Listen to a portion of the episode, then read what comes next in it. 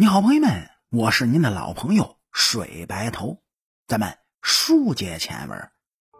这上回书跟您各位说到，说是两名人民警察同时被杀，在石河子呢是破天荒第一次。当时人们并没有把八八案件和七五案件联系在一起，但是这勘探和技术检验的过程中，一条重要的线索就跃入了技术人员的眼帘里。原来八八案件现场的弹壳和七五案件现场的弹壳批号一致，都是七五杠八幺。这难道是巧合吗？技术人员连夜进行了比对、鉴定，并很快做出了鉴定结果，证实两岸的子弹发自同一支步枪，这是重大的推进。这不仅解决了七五案件的定性问题。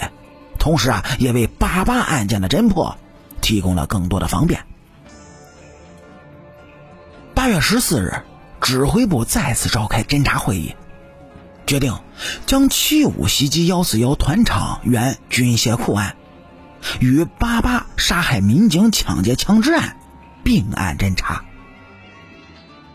指挥部把下属工作部门重新调整为五个大组：技术组。侦查组、查枪取样组、摸排组和材料组。八月十六日，幺四七团场第一中学临时工李华在打扫教学大楼后面的垃圾场时，捡到了一个绿色的塑料本，发现是江玉斌的民警执勤证，上面贴着江玉斌的照片。李华马上就把江玉斌的执勤证交到了幺四七团场的派出所。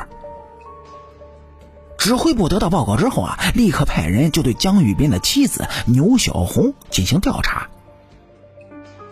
牛小红说，江玉斌没有把执勤证带回家的习惯，而且江玉斌上班呢或者回家时并不经过一中的门口，他不可能把执勤证丢到那个地方。他的执勤证更不会出现教学楼后面的垃圾池里。根据上述的情况，警方就将幺四七团场列为了侦查的重点。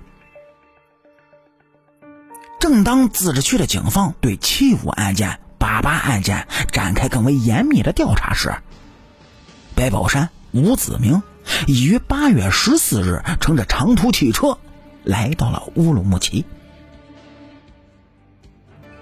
按惯例，白宝山预先与边疆宾馆相邻的新疆大学校园内选好了一处秘密的地点，并于当天挖好了埋枪埋钱的土坑。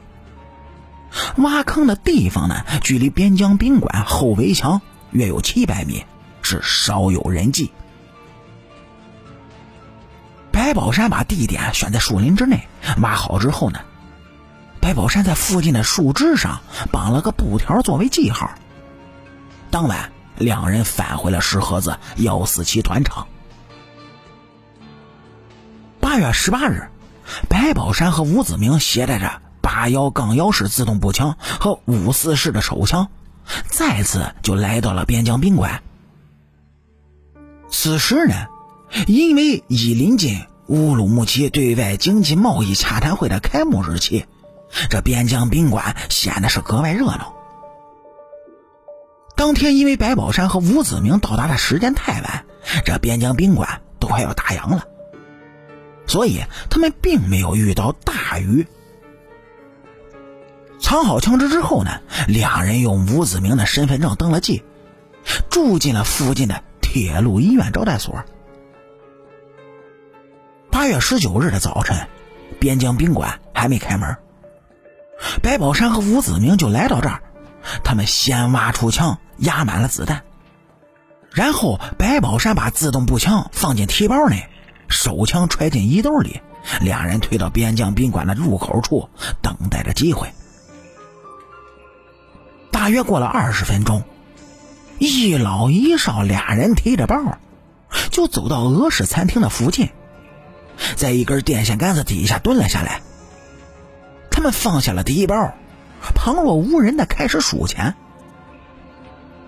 年长一些的呢，带着一个红色背包，里面装着约五十万的现金。年轻人提着蓝包，比红包略大，看样子里面有七八十万的现金。白宝山把枪递在手里，走了过去，在距年长者仅一米远的地方，对准他的后背就开了一枪，老人是当场被打死。吴子明跟着也开了一枪，但子弹卡了壳，没有打响。年轻人立刻提起了蓝包，朝着边疆宾馆里面跑去。白宝山边追啊，是边连放两枪，就打倒了宾馆的保安小丁。吴子明呢，则把老者装钱的红背包背在了身上。最终，白宝山把背蓝包的青年打死在了东楼前的汽车夹缝里。并把那个装有八十万人民币的蓝格背包扛在肩上，右手持枪，转身朝回走。从早已看好的一个墙豁口逃入了新疆大学的那片树林里。白宝山把两个装钱的背包以及作案时穿的衣服全部就埋进坑内，带着枪离开了树林，在一个堆放杂品的夹道内，把枪藏了起来。然后啊，来到大街上，沿三屯牌路逃窜。